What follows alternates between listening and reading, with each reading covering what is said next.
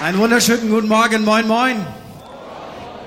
Als ich gestern Nacht Richtung Bremen fuhr, das gibt dann immer so das Gefühl, hey, jetzt kommst du nach Hause. Hier ist die Stadt von meinem Lieblingsfußballverein und wir beten und fasten, dass wir nicht absteigen. Und Ostfriesland ist schon fast ganz nah dran. Ähm, das gibt immer so das Gefühl, die Bösen. Ja, yeah, Bobaba. Und das Gute ist, Glyn hat einen anderen Verein und ich kann seinen Schal, den die Gemeinde so lieb war, ihm zu schenken, mit nach Hause nehmen für meinen Sohn. Wir sammeln das, wir haben schon viele davon. Und ähm, jetzt jemand sagt, wie kann man für diesen Verein sein? Erstens, wenn man in dieser Stadt wohnt, sollte man für diesen Verein sein. Zweitens, wie kann man für einen Verein aus Süddeutschland sein, weil den Namen nehme ich nicht in den Mund, ähm, weil meine Mama hat mir verboten, dreckige Wörter zu sagen. So, von daher wir lernen an unserem Fußballverein Treue. Treue ist ein biblischer Wert und daran halten wir fest. Für mich ist das ganz wichtig als ein sensibles Kerlchen. Ich reagiere auf Schwingungen, auf Stimmungen, weil ich bin sensibel. Wenn du meine Predigt nicht gut findest, guck auf den Boden. Wenn du irgendetwas gut findest, zeig das irgendwie. Sag, yo, das hat Pastor Andreas die Tage ge gepostet. Das ist so das Maximum an Enthusiasmus in Norddeutschland. Ähm, dann nehmen wir das mal mit. Also wenn du sagst irgendwie, das steht in der Bibel, was er sagte, sag, yo. Wenn du sagst, das steht in der Bibel und es ist gut, dann sagst du yo-yo. Und dann sagst, das steht in der Bibel, es ist gut und es hat mich getroffen, dann sagst du yo-yo-yo. Und wenn du sagst, ich bin aber schon länger als zehn Jahre gläubig, dann sagst du einfach Amen. Ist auch in Ordnung, ist okay, meint im Prinzip das Gleiche. Wir wollen in diesen Tagen uns dafür öffnen, einen Schritt weiterzukommen in unserer Beziehung zu Gott. Wir wissen, dass Intimität für alle die, die noch nicht lange mit Gott unterwegs sind, Intimität meint hier ein spirituelles Wort und die Bibel nimmt das aus dem normalen Leben. Das biblische Wort, wenn Mann und Frau miteinander schlafen, ist ja etwas verhüllend.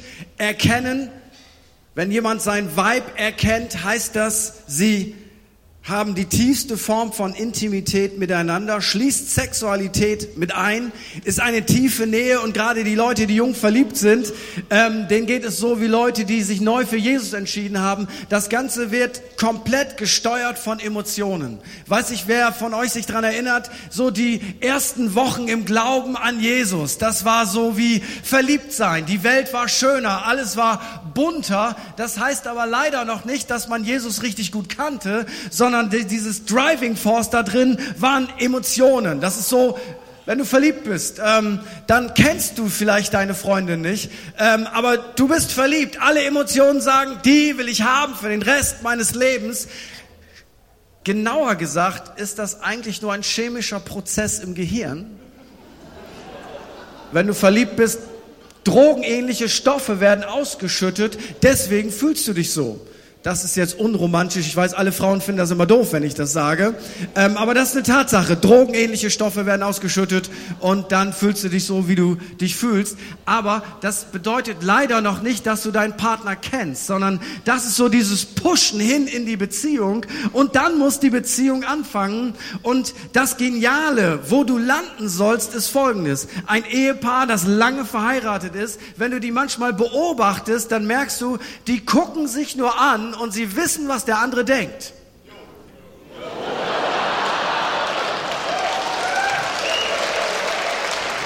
Sie gucken sich an und sie wissen, was der andere denkt. Manchmal weißt du sogar schon, welch eine ironische Bemerkung der andere macht und du fängst an zu lachen, obwohl keiner was gesagt hat.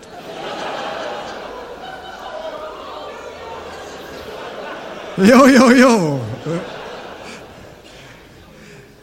Aber das ist kein Ereignis, das du bekommst durch eine Handauflegung. Das ist ein Prozess, wo du jemand über einen langen Zeitraum kennenlernst. Und wenn wir Jesus intimer kennenlernen wollen, dann müssen wir genau dahin, dass wir innerlich Jesus anschauen und wir wissen, was er denkt. Wir wissen, was er sagen wird. Wir wissen, was er tun möchte. Und das ist etwas, dafür lohnt es sich zu leben. Wenn du jemanden kennst, dann weißt du, was er tun wird, weil du kennst ihn. Und die Bibel sagt uns, Gott zu kennen ist Leben. Und es ist nicht nur eine romantische Form, dann bleiben wir halt zehn Stunden in der Anbetung und dann zwölf Stunden und dann liegen wir äh, vor dem Herrn nochmal zu Füßen und wir machen nichts anderes. Nein, das führt dazu, wie in der, wie in der Ehe, Intimität bedeutet irgendwann Multiplikation, Intimität bedeutet Frucht, Intimität bedeutet neues Leben. Und ich warne vor einer Art spiritueller Sozialromantik. Alles, worum es geht, ist jetzt das so innerlich zu empfangen und dann kommt nichts dabei heraus. Du erkennst aus der Intimität mit Gott, ob du neues Leben, neue Vision bekommst. Und da möchte ich heute Morgen darüber kurz einige von denen ich denke, gute Gedanken loswerden. Ich möchte euch vier Menschen heute vorstellen und dann komme ich zu den Jüngern, zu denen, mit denen wir uns am besten identifizieren können.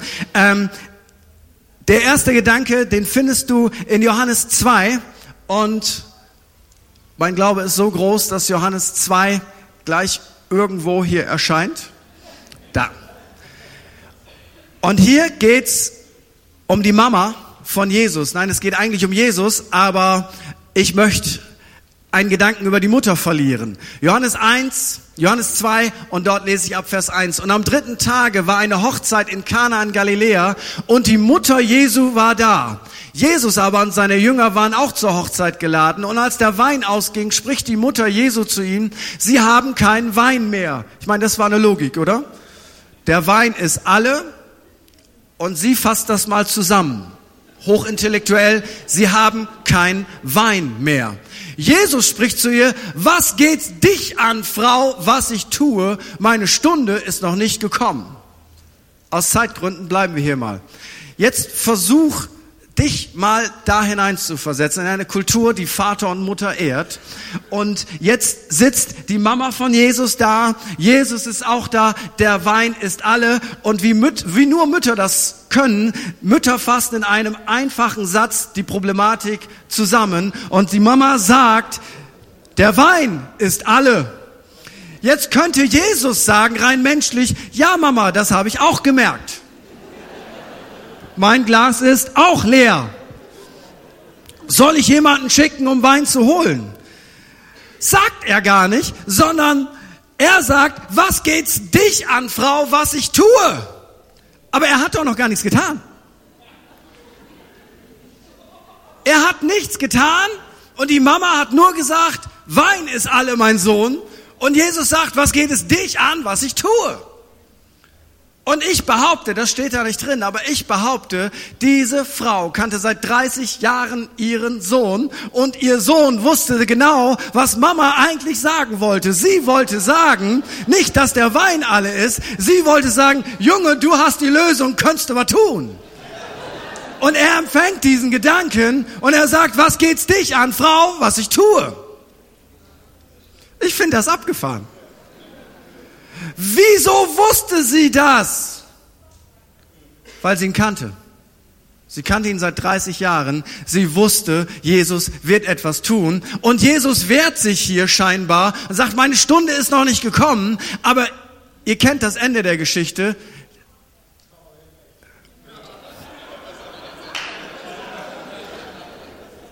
Nebenbei für alle Leute, die verheiratet sind, das bleibt so. Mama hat recht. Später hat die Frau recht. Gewöhn dich einfach dran. Wenn du das besiegen willst, bist du wie Don Quixote. Ähm, das kannst du nicht. Da kannst du nicht gewinnen.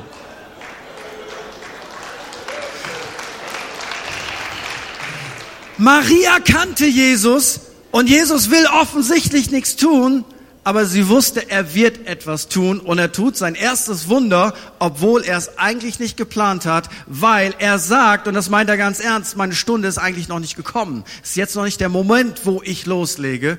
Aber sie kennt ihn, sie kennt das Herz ihres Sohnes und sie weiß, er wird handeln. Jetzt wirst du sagen, Okay, Mama ist ein interessantes Beispiel. Gehen wir noch einen Schritt weiter. Ich habe drei Leute, die man ganz klassisch Heiden nennt. Nichtchristen, Kirchendistanzierte, die etwas mit Gott erleben, was Gläubige so in dieser Form nicht erlebt haben. Und das ist ein bisschen seltsam. Nichtgläubige, also im theologischen Sinne, als Beispiel zu nehmen, aber ihr werdet verstehen, warum ich, worauf ich heute Morgen hinaus will. Wir haben eine Frau, eine kananitische Frau. Diese Frau entstammt aus einem Volk, die haben mit dem Gott Israels nichts zu tun. Das sind keine klassischen Gläubigen. Sie leben nicht nach dem Gesetz. Dort ist Götzendienst, Okkultismus an der Tagesordnung. Das ist ihr Background. Götzendienst, Okkultismus, nichts mit Gott am Hut. Und die Story startet in Matthäus 15, Vers 22. Dort heißt es,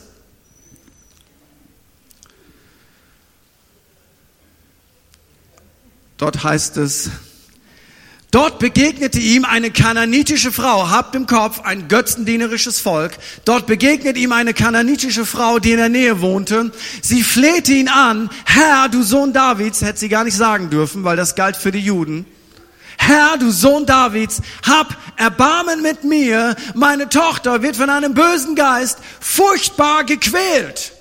So, das, was jetzt normalerweise passiert, ist Folgendes. Eine Frau kommt zu Jesus, ihre Tochter wird von einem bösen Geist gequält und es gibt immer ein Happy End. Jesus sagt, ich werde kommen, ich werde heilen, ich spreche da hinein und die Sache ist erledigt. Aber nicht in diesem Fall. Die Bibel sagt uns aber, Jesus beachtete sie nicht.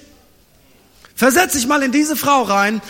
Du bittest Jesus, der ein Wunder tun kann und Jesus beachtet dich nicht. Das musst du erstmal aushalten. Seine Jünger drängten ihn, erfüll doch ihre Bitte. Erfüll doch ihre Bitte. Jetzt könnte man meinen, ja, die Jünger waren voller Barmherzigkeit. Petrus hatte Tränen in den Augen. Er sagte, Mensch, das, ich habe doch auch ein Mädchen und Jesus mach doch was. Du kannst das doch irgendwie. Bitte mach doch was. Nein, das war nicht seine Motivation. Die Jünger sagten, erfüll doch ihre Bitte. Sie schreit sonst dauernd hinter uns her. Also die Motivation war ganz profan. Frauen, die laut schreien, fanden die Jünger unsympathisch, das fanden sie störend. Und sie haben gemerkt, die Frau hört nicht auf. Jesus, jetzt mach doch endlich hier wundermäßig was. Dann schweigt sie. Jetzt geht die Geschichte weiter. Da sagt er zu der Frau, ich habe nur den Auftrag, den Israeliten zu helfen, die sich von Gott abgewandt haben und wie verlorene Schafe umherirren.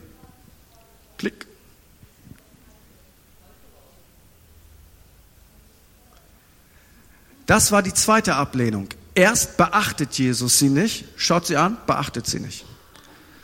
Dann sagt er ihr ganz deutlich, Frau, ich habe für dich keinen Auftrag, ich habe nur einen Auftrag für das Volk Israel. Die Antwort ist nein.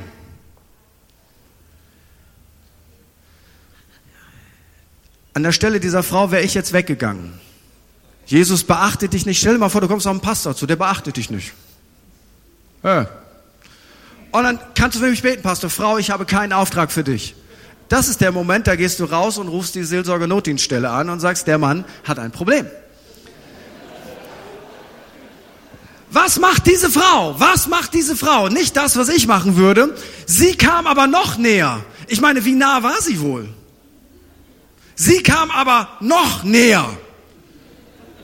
Herr, hilf mir. Aber Jesus antwortete wieder, es ist nicht richtig, wenn man den Kindern das Brot wegnimmt und es den Hunden vorwirft. Das wäre der Moment gewesen, nach Hause zu gehen und zu wissen, der Mann wird nichts für mich tun. Erst beachtet er dich nicht, dann sagt er, ich habe keinen Auftrag für dich und dann vergleicht er dich mit einem Hund was in der damaligen Zeit eine absolute Beleidigung war, ein unreines Tier, wenn du einem Juden, sie war keine Jüdin, aber sie verstand das, gesagt hast, du bist ein Hund, das ist das Maximum an Beleidigung, danach kommt nur noch Schwein.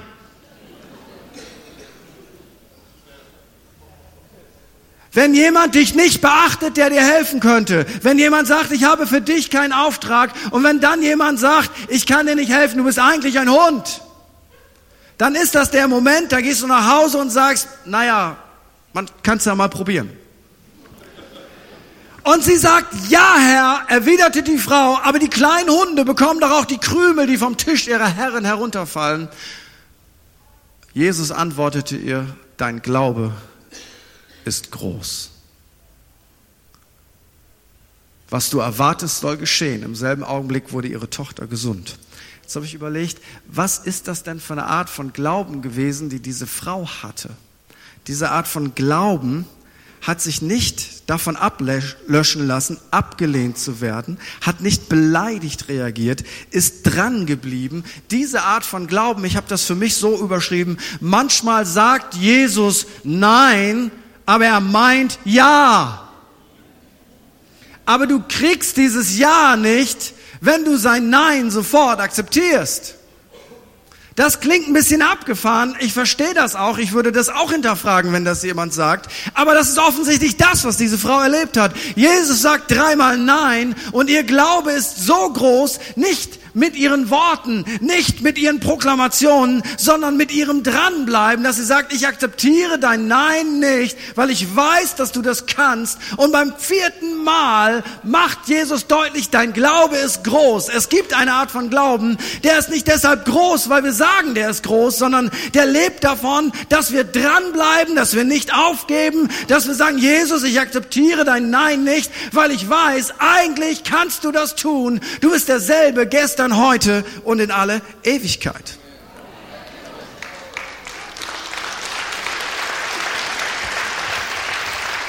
Und wenn ich in meine eigene Biografie hineinschaue, dann merke ich an den entscheidenden Schnittstellen meines Dienstes, hat Jesus scheinbar immer wieder Nein gesagt, aber er meinte ja. Das erste Mal in meinem Leben, als ich versucht habe, einen zweiten Gottesdienst zu etablieren, der ist gefloppt.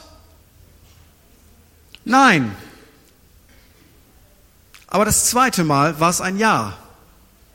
Das erste Mal, als ich versucht habe, einen Campus zu bauen, das heißt eine Gemeinde zu sein mit mehreren Standorten, ist das fürchterlich gefloppt. Ich kenne noch welche, bei denen das gefloppt ist. Aber jetzt beim zweiten Mal funktioniert's. Das erste Mal, als ich versucht habe, Rauchen aufzuhören, ist das gefloppt. Die erste Predigt, die ich gehalten habe, war ein Flop. Ich schäme mich heute noch, wenn ich darüber nachdenke. Ich weiß noch, was es war. Ich habe viele Predigten vergessen. Ich habe über Beten gepredigt und ich war neu bekehrt. Und ich war gerade mit dem Heiligen Geist erfüllt und ich habe Folgendes jeden Tag gemacht. Ich habe eine Stunde gebetet, danach habe ich eine halbe Stunde in Zungen gebetet und danach habe ich meine Bibel gelesen. Das habe ich jeden Tag gemacht. Und dann stellte ich fest, als ich in meine Jugendgruppe ging, vorher war ich der schlechteste Neubekehrte, den die Gemeinde jemals hatte. Nach der Geistestaufe war ich auf einmal der beste Neubekehrte, den die Gemeinde jemals hatte. Also es geht manchmal schnell im Reich Gottes, von oben nach unten, von unten nach oben. Und dann kam ich in diese Jugendgruppe rein und stellte fest, die beten alle nicht halb so viel wie ich und deswegen habe ich über Gebet gesprochen. Die Message war ungefähr so, ich mache das richtig und ihr seid laue Säcke und wenn ihr das nicht so macht wie ich, dann kann Gott mit euch nichts anfangen. Jo. Mit dem Ergebnis, dass ich danach jahrelang Probleme hatte, diszipliniert zu beten. Jetzt bete ich wieder diszipliniert, aber ich habe nie wieder so eine Predigt gehalten. Maria sagt, was er euch sagt, tut. Was er euch sagt, tut. Nicht, was deine Erfahrung, was deine Theologie und was deine Meinung sagt. Was er euch sagt, tut. Manchmal musst du, was er sagt, gar nicht glauben im vollsten Sinne des Wortes, sondern du musst es einfach tun. Ich erinnere mich daran, wie ich als junger Pastor 1999 in Südafrika in einer Hütte in den High Flats mit einigen wunderbaren afrikanischen Geschwistern. Da gab es nicht mal nicht mal Strom. Wir hatten einen Generator. Wir saßen in einer kleinen Zulu-Hütte. Ähm, und es gab keine Elektrizität und man hatte ein paar Nachbarn eingeladen. Äh, da wohnten die Verwandten von einem befreundeten Pastor von mir. Die hatten ihre Nachbarn eingeladen und dann hatten wir in dieser kleinen Zulu-Hütte ein Meeting und das war überhaupt nicht attraktiv. Und ich hörte, wie der Heilige Geist sagte, heute Abend werden alle gesund. Und ich hörte, wie mein Verstand sagte, hä, hä. Weil es waren weder vorher noch nachher jemals alle gesund geworden, wenn ich für sie gebetet habe. Es gleicht manchmal mehr so einer Lotterie, so sechs aus 49 oder, oder, aber für die sechs machen wir das. Und die anderen glauben weiter weil 6 aus 49 ist besser als 0 aus 49. Da bin ich ganz pragmatisch. Aber an dem Abend hörte ich, es werden alle gesund. Und ich habe gesagt, das kann ich nicht glauben, das war noch nie so. Und Jesus, ich bin ein ausgewogener Bibellehrer. Ich kenne die Bibelstellen mit dem Wein und mit dem Magen und mit Elisa und ich weiß das alles. Ähm, aber ich habe gedacht, mach's doch einfach. Und haben für jeden gebetet. Und die Kraft Gottes war da. Und am Abend saßen wir in dieser schäbigen Hütte zusammen und wir haben gesagt, Gott ist uns begegnet, weil jeder gesund geworden war. Jetzt werde ich das nicht kopieren, weil ich weiß, das lässt sich nicht kopieren, aber ich habe eins verstanden, wenn Gott etwas sagt, ist nicht das Entscheidende, was dein Verstand kommentiert, weil dein Verstand kommentiert ist aus der menschlichen Perspektive. Wenn Gott etwas sagt, musst du das einfach nur tun. Und weißt du was, je länger du ihn kennst, desto mehr vertraust du ihm und desto mehr tust du verrückte Dinge, weil du ihn kennst. Aber wenn du ihn nicht wirklich kennst, dann analysierst du alles mit deinem Verstand und manchmal kann dein Verstand das nicht fassen, was Gott tun will. Die Frage ist, willst du es oder willst du es wirklich? Willst du es oder willst du es wirklich? Das Beispiel, da gehe ich nur ganz kurz drauf ein, vom barmherzigen Samariter ist ja eigentlich ein Skandal. Ein Samariter lebt ja im Synkretismus. Er hatte einen Teil von dem wahren Gott, aber eine Menge eigene Gedanken mit da hineingenommen. Dass Jesus gegenüber den Pharisäern und Schriftgelehrten einen Samariter nimmt als Beispiel, wie man es machen soll, ist ein Skandal. Weil du nimmst das Beispiel eines Mischgläubigen, der nicht den wahren Glauben hat, und du sagst, der Mann ist ein gutes Beispiel. Das ist ein Skandal. Das ist ein richtiger Skandal. Der Hauptmann, ein Römer, ein Besatzer, ein Soldat, einer, der mit dem Gott Israels nichts zu tun hat, dass Jesus sagt, dieser hat großen Glauben, ist eine Beleidigung für alle Gläubigen gewesen. Weil Wieso kann jemand, der Gott nicht kennt, großen Glauben haben? Wieso kann jemand ein Beispiel sein, ein Samariter für Barmherzigkeit, der gar nicht zu uns gehört? Das ist ein Skandal.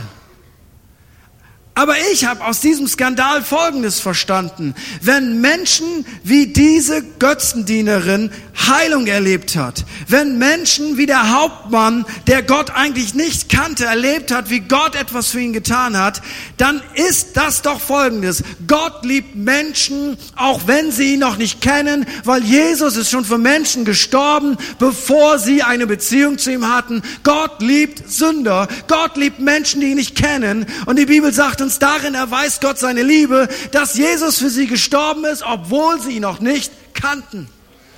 Jetzt nehme ich aber daraus, ich kenne ihn ich bin mit Gott versöhnt. Ich bin gerechtfertigt. Und hier gilt Römer 8. Wie viel mehr wird Gott Dinge für mich tun, weil ich bin mit ihm versöhnt. Ich bin in einem viel besseren Stand als diese Leute, weil ich kenne ihn, ich liebe ihn, ich bin gerechtfertigt, ich bin gereinigt, ich bin geheiligt, ich glaube an ihn, ich gehöre zu ihm. Wie viel mehr möchte Gott für mich tun, der ich sein Kind bin? Meine Position ist nicht die jetzt eines Bettlers, meine Position ist jetzt die eines Kindes. Und das ist eine komplett andere Position. Aber manchmal hast du alles zu Hause, aber du machst den Kühlschrank nicht auf und wunderst dich, warum die Gäste so kühn sind und den Kühlschrank aufmachen und sich die Dinge rausholen, die da drin sind. Aber ich sag dir etwas, der Kühlschrank gehört eigentlich dir.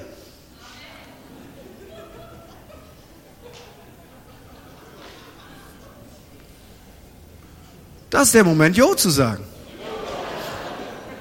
Und da hinten sollte einer Jo-Jo-Jo sagen. Und jetzt komme ich zu Leuten, die uns inspirieren sollte, weil die sind jetzt wirklich so wie wir, Jünger von Jesus. Johannes, Markus 10, Und ich glaube, das ist gut, immer wieder da in die Schrift hineinzutauchen und sie mal einfach lebendig zu lesen und nicht nur fromm zu lesen. Da gingen zu ihm Jakobus und Johannes, die Söhne des Zebedeus, und sprachen, Meister, wir wollen, dass du für uns tust, um was wir für dich, um was wir dich bitten werden. Der hätte ich als Pastor jetzt gesagt, wenn das der Glaubensgrundkurs Lektion 1 ist an so einem Abend, da sitzen ein paar Neubekehrte und jemand sagt, hör mal, wir machen jetzt ein paar Gebete und wir wollen, dass Jesus das tut, was wir ihn jetzt bitten werden, hätte ich gesagt, hör mal, ganz falscher Anmarschweg. Erstmal geht's darum, dass dass, dass das passiert, was er will und nicht das, was du willst, weil Vater unser und so sein Wille, jetzt drehen wir das mal um. Du nix Chef, er Chef, du nix. Das musst du erst mal verstehen. Sie sagen, wir wollen, dass du für uns tust. Wir wollen, wir wollen, dass du für uns was tust, um was wir dich bitten werden. Die Antwort von Jesus ist interessant. Er sprach zu ihnen, was wollt ihr, dass ich für euch tue? Gar keine Lektion, gar keine Pädagogik. Was wollt ihr denn, dass ich für euch tue? Sie sprachen zu ihm, gib uns, wieder dieses Wort, gib uns. Es klingt wie kleine Kinder. Gib uns, gib uns, gib mir die Schokolade, Papa. Gib mir die Fernbedienung. Gib uns, gib uns, dass wir sitzen, einer zu deiner Rechten und einer zu deiner Linken in deiner Herrlichkeit. Jetzt hätte ich gesagt, ey, Alter, Kleiner hat's es nicht, wa? Warum nicht gleich die Thron in der Mitte? Warum dann rechts und links sitzen? Du kannst doch auch alles haben, Baby. Und dann hätte ich ihm in den Hintern getreten und hat gesagt, hast du einen an der Waffel oder was? Rechts und links neben dem Thron. Sei froh, du, wenn du drin sein darfst. Alter. Jesus aber sprach zu ihnen, ihr wisst nicht, was ihr bittet. Könnt ihr den Kelch trinken, den ich trinke, oder euch taufen lassen mit der Taufe, mit der ich getauft werde. Jetzt spricht, spricht Jesus über Leid. Über Leid. Weiter. Sie sprachen zu ihm, ja, das können wir. Und wir wissen aus der Kirchengeschichte, das ist wahr geworden.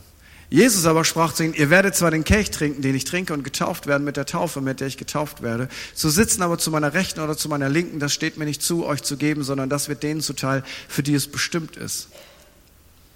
Also seine Antwort war nicht nein, seine Antwort war, die Plätze sind schon vergeben. Und jetzt passiert was. Und als das die Zehn hörten, wurden sie unwillig über Jakobus und Johannes. Also für alle, die im 21. Jahrhundert leben. Wenn die Bibel sagt, die anderen zehn wurden über diese zwei unwillig, heißt das, die waren sauer.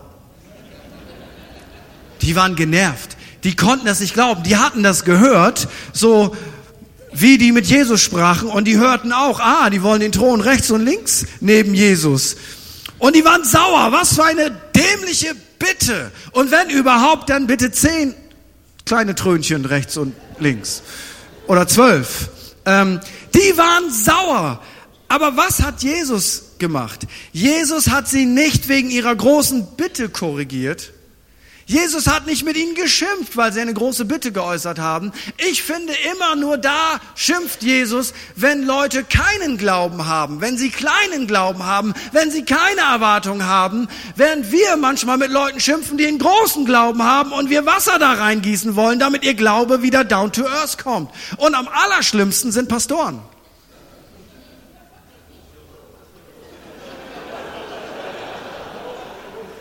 Und dann kommst du von der Bibelschule und sagst, ich werde meine Stadt für Jesus gewinnen. Ich will, dass jeder Mensch in dieser Stadt das Evangelium hört. Ich möchte eine relevante Kirche bauen, so lange, bis du dem ersten Pastor in die Hände fällst. Und dann sagt er, nicht Jo, der sagt No.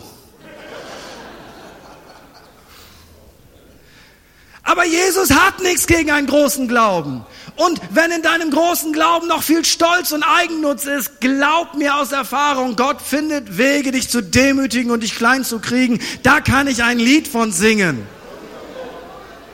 Aber das ist nicht, um den Glauben klein zu machen, sondern um den Charakter zu verbessern. Der Glaube soll so groß bleiben.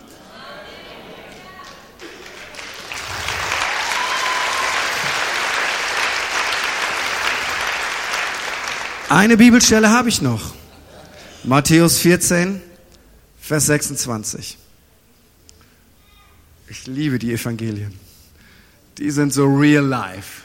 Und als ihn die Jünger sahen auf dem See gehen, erschraken sie und riefen, es ist ein Gespenst und schrien vor Furcht. Warum dreht da eigentlich keiner Clips drüber? Ich meine, versetz dich mal in dieses kleine Boot auf dem See. Es ist dunkel. Männer im Dunkeln haben Angst. Und Männer im Dunkeln machen große Sprüche, wenn sie Angst haben. Und daran erkennst du, dass Männer Angst haben. Je größer die Sprüche, desto größer die Angst. Und jetzt sitzen hier die Männer am Boot, machen ihre Kleingruppenausflug, haben großen Glauben, sagen, ja, wir gehören zu Jesus, Jesus ist der Sohn Gottes, Jesus ist der Messias, wir werden diese Welt verändern. Ja, wir, wir werden das ehrlich tun. Und jetzt läuft etwas vorbei, das geht auf dem Wasser und das sieht scary aus und sie werden von Furcht gepackt. Und sie rufen, es ist ein Gespenst und nachdem einer sagte, dass es ein Gespenst ist, sagten die anderen, ja, es ist ein Gespenst. Und die Bibel sagt, und sie schrien vor Angst. Nicht sie beteten vor Angst, sie schrien vor Angst. Was für eine Story. Es ist ein Gespenst. Ah! Es ist ein Gespenst. Es ist wirklich ein Gespenst. Und da fragst du dich, auf welcher Bibelschule waren die eigentlich?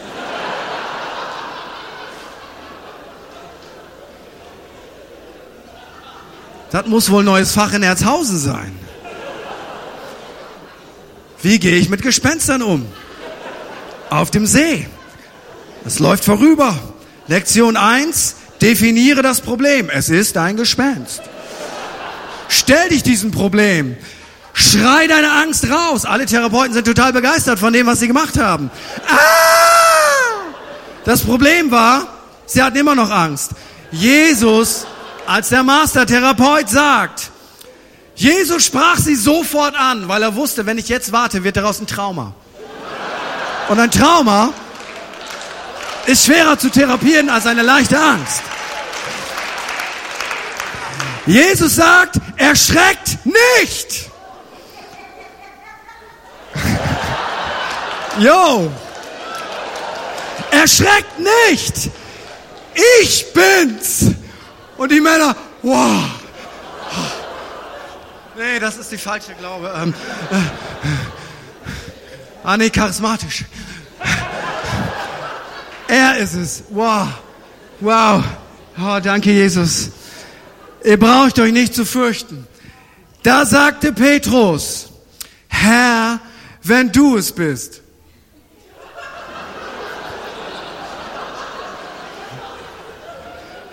Ich hätte, Baby.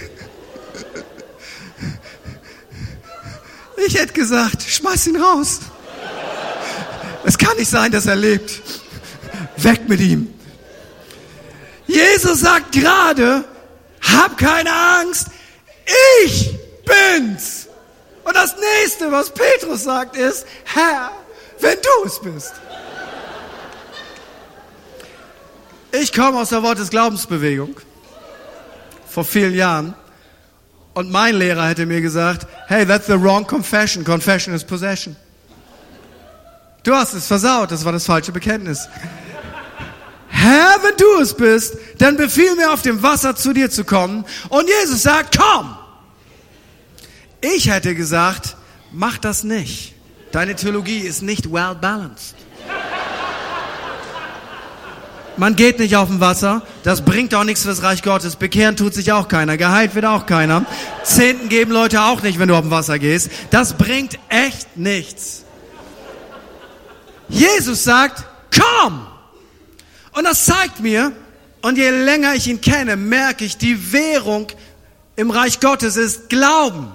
Die Währung im Reich Gottes ist nicht Wissen, es geht nicht um große Köpfe und um kleine Herzen, sondern es geht um große Herzen und die dürfen sehr gerne was wissen. Aber die Währung, mit der Gott handelt, ist Vertrauen, ist Glauben. Und Jesus kitzelt diesen Mann, der das Falsche gesagt hat, der ein ungläubiges Bekenntnis hatte. Jesus sagt ihm, komm. Und er kommt. Jetzt kann man sagen, ja, aber guck mal, was aus ihm wurde. Ich sehe die anderen Leute ähm, in seiner Kleingruppe in dem Boden sagen, hey, gleich läuft er ab. Gluck, gluck, gluck. Aha. Ist er schon getauft? Nee.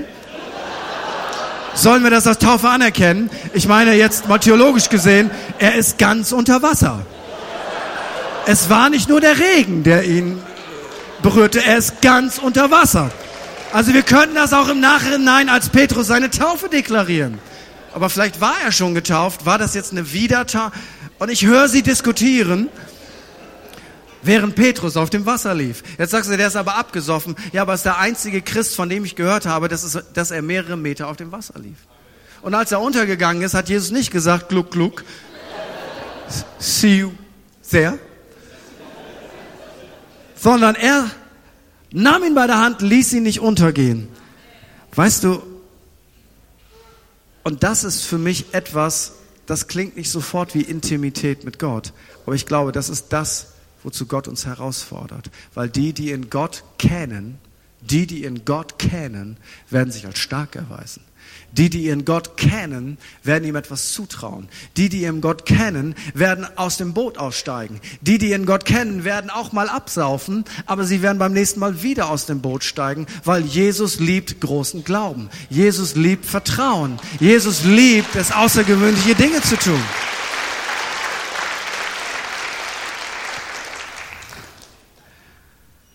Warum sage ich das? Weil ich finde, die Bibel ist voll mit so normalen Menschen, mit Leuten, die nicht perfekt waren. Und damit meine ich nicht, dass man das entschuldigen soll. Ich finde, Charakterveränderung und Heiligung ist eines der wichtigsten Dinge überhaupt in unserem Leben. Aber ist egal, wie weit Gott mit mir geht, ich habe immer noch manche Macken und als Norddeutscher sage ich immer, Jesus hat den Fisch mit Gräten gekauft und manch eine Gräte bleibt auch noch ein bisschen.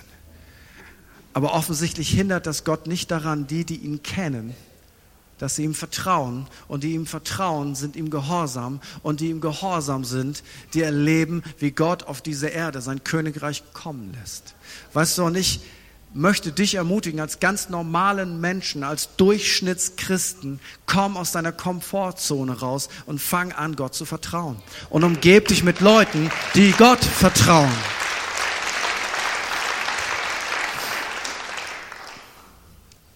Mich inspiriert das. Die Tage sagte unser Gemeindeberater Scott Wilson, der verrückteste Mensch auf dieser Erde, den ich kenne,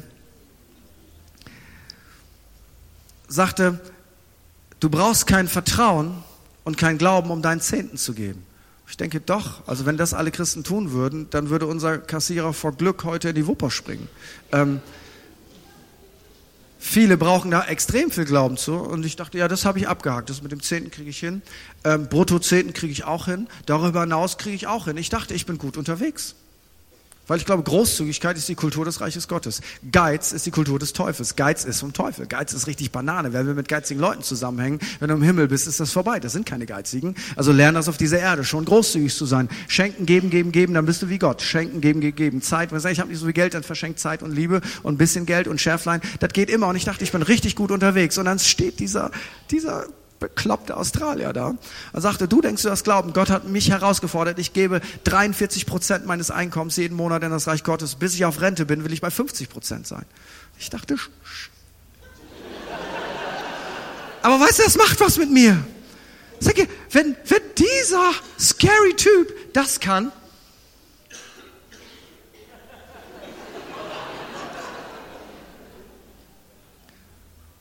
Deutschland braucht verrückte Leute.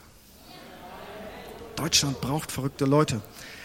Einer meiner Helden, und ich schließe mit dem Gedanken, und dann möchte ich beten für einige, weil bei einigen werden sich heute Morgen Knoten lösen, ist Pastor Reinhard Bonke. Und Reinhard Bonke hat einmal gesagt, von Gott eine Vision empfangen, Afrika soll errettet werden. Und dann hat er gesagt, von Kapstadt, damals war er im südlichen Afrika, von Kapstadt bis Kairo. Afrika soll errettet werden, von Kapstadt bis Kairo. Jetzt mache ich mal den Deutschen kurz an. Sage, lieber Reinhard, ist denn ganz Afrika errettet? Nein. Was hast du denn erzählt? Und von Kapstadt bis Kairo. Jetzt bist du ja in Rente. Bin die Tage gesehen mit so einem schönen Haus in Florida mit Meerrauschen und so. Ach, wie ich ihm das gönne. Ich sehe aber schon wieder einen Haufen Christen, die fragen. Ich habe verstanden, ich soll nicht neidisch sein. Ich soll Menschen was gönnen. So, hier, Reinhard, jetzt bist du in Rente. Nur mal Hand aufs Herz. Hast denn schon in, in Kairo gepredigt? Du, von Kapstadt mit Kairo, hast du gesagt. Und Reinhard würde sagen, nein. Und ist ganz Afrika rettet? Nein. Nein. Aber Reinhard hat auch Folgendes gesagt, und das habe ich behalten, das habe ich nie, nie wieder vergessen. Wer den Mount Everest treffen will, muss auf den Mond zielen. Wer den Mount Everest treffen will, muss auf den Mond zielen. Er hat eben auf den Mond gezielt. Afrika soll errettet werden, von Kapstadt bis Kairo. Nun, das hat sich nicht wörtlich erfüllt, aber was für ein herrlicher Unglauben, oder? Weil allein seit dem Jahre 2000 haben mehr als 58 Millionen Menschen eine dokumentierte Entscheidung für Jesus Christus getroffen. Das nenne ich mal den Flop des Jahrhunderts.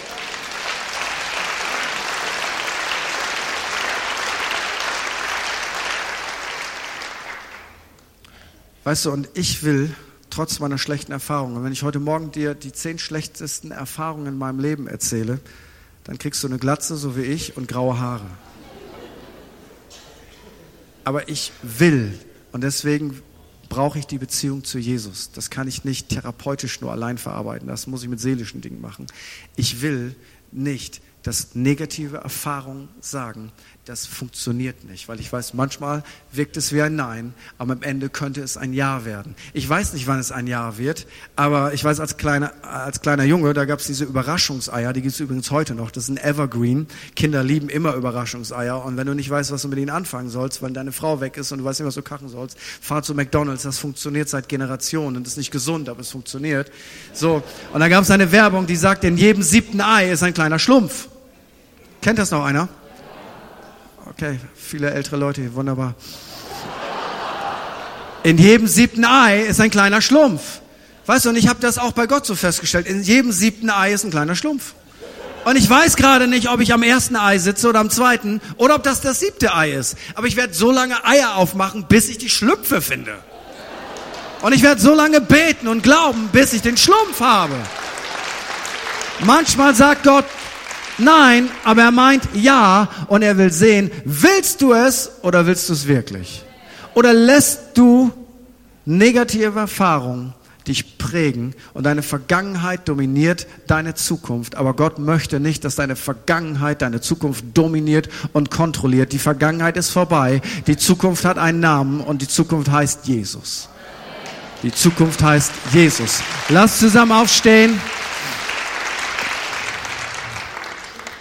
Und ich möchte dich jetzt einfach bitten, vielleicht hat dich was gestört heute Morgen, was ich gesagt habe, dann bitte lass dir die Quintessenz dessen, was ich gesagt habe, nicht rauben, weil dich irgendwas gestört hat. Das ist ein typischer Trick des Teufels. Irgendwas stört mich und dann vergesse ich, was Gott mir sagen wollte und ich ärgere mich an irgendwas, an den Schuhen, an den Haaren, an der Aussage, an dem Schal, irgendwas. Und weißt du, was dann passieren kann? Du bist nicht auf das fokussiert, was Gott dir sagen will, sondern du bist fokussiert auf irgendetwas, was dich nicht weiterbringt.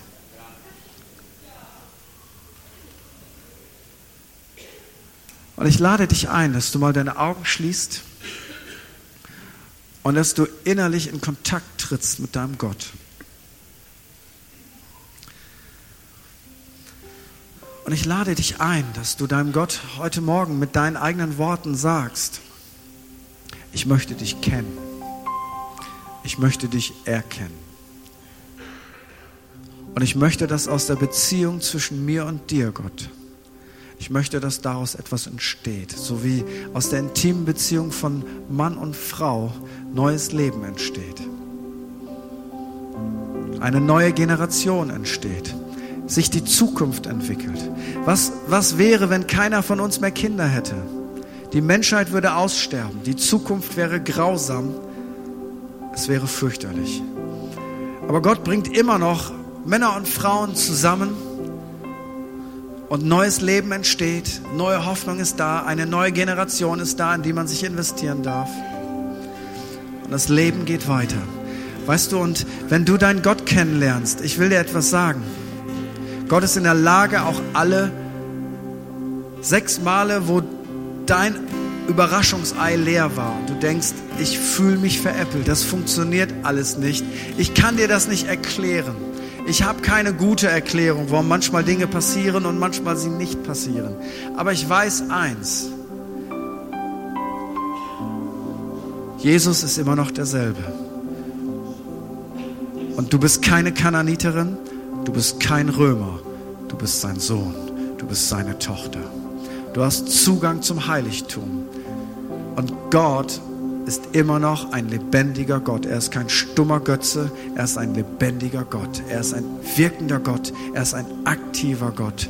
Und die Währung ist Glauben und Vertrauen, aber nicht als Technik, sondern Vertrauen und Glauben wächst daraus, dass wir ihn kennen, dass wir ihn erkennen und dass wir daraus Mut und Gehorsam gewinnen.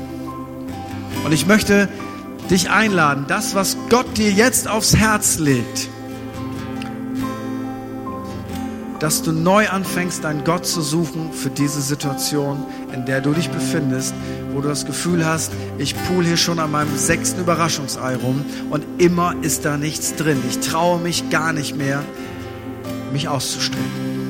Und ich lade dich ein, weil es ist manchmal keine Frage von Zeit, von das passiert morgen, weil Glaube und Geduld sind Zwillinge. Aber ich will dir etwas sagen, es funktioniert. Vielleicht musst du 99 Jahre alt werden wie Abraham. Aber Gott ist treu. Aber Gott ist treu. Gott ist treu. Komm, streck mal deine Hand aus. Such mal deinen Gott da, wo du bist. Weil es ist egal, wie viele wir sind heute Morgen. Jesus schaut auf dich. Jesus schaut in dein Herz. Jesus möchte dich heute Morgen anzünden. Und je mehr Leute mit diesem Glauben angezündet sind, desto mehr Flächenbrand wird es geben, desto mehr Dinge werden sich ereignen. Es kommt auf dich an.